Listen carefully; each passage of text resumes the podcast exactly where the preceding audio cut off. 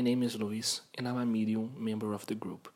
Today, we bring another episode of the digital magazine Message of Light, which is published on this channel and brings a series of channeled messages from the Great White Brotherhood, the cosmic hierarchy that protects and guides earthly humanity, in charge of protecting it from self destruction. It is composed of ascended beings who have already lived on the planet, and when they evolved, they chose to help the Earth, organized and distributed in seven cosmic rays, coming from the greater celestial kingdom. We invite you to open your heart and accompany the message that aims to touch your soul and brighten your day. The message of light that we share today is a channeling from Dr. Helmuth. Dr. Helmuth, transition from fear to hope. Praise be to Christ. Save the Great Heart medical team. Save Asterion.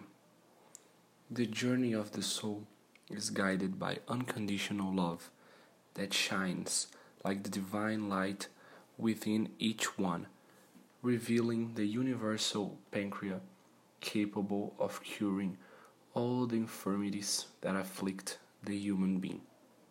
Because among them, the main disease that generates so many other evils is fear.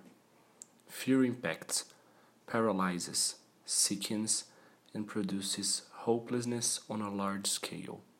Get out of the frequency of fear and awaken to the frequency of love in search of the physical, spiritual, mental, emotional, forgiveness, tolerance, peace, mercy, compassion, and light. The awakening of the collective consciousness of humanity intensifies day by day. This awakening will lead you to understand your purpose on earth.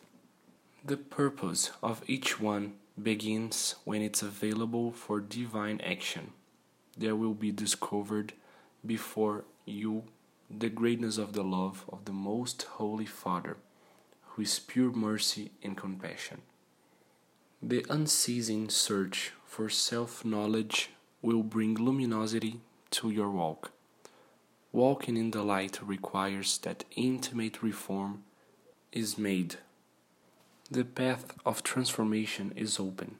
The flaming flame of the green ray envelops the entire planet in a so called way so that the healing action is made. Let us make this journey an encounter of souls committed to transform light so that the human being, who until then was a mere spectre, will become a steamy conductor of his own existence. Transforming is painful, transmuting is divine.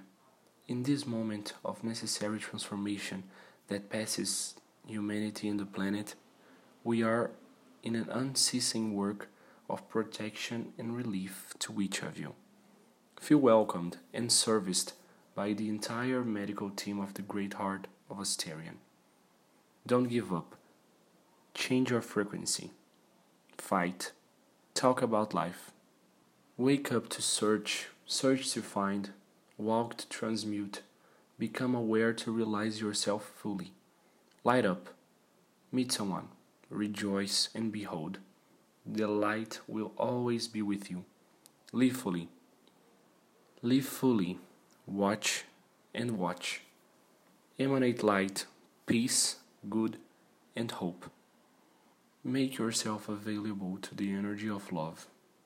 He, the love, awakens his spirit, frame his soul, auscultate his heart, transcending time and space on a journey of self acknowledgement and forgiveness. In the meantime, take care of yourself and be strengthened through prayers for you, for your family, for all humanity. Know that Jesus is the ruler, God is the greatest. He's the master, and He has unconditional love, and He's the sole driver of all actions. I am Dr. Helmuth, doctor, researcher, botanist, leader of Asterion, the Great Heart Medical Team and the Grupo Anjos de Luz. Pray and watch always. Light, peace, and well. This message was channeled on the 25th of March of 2020.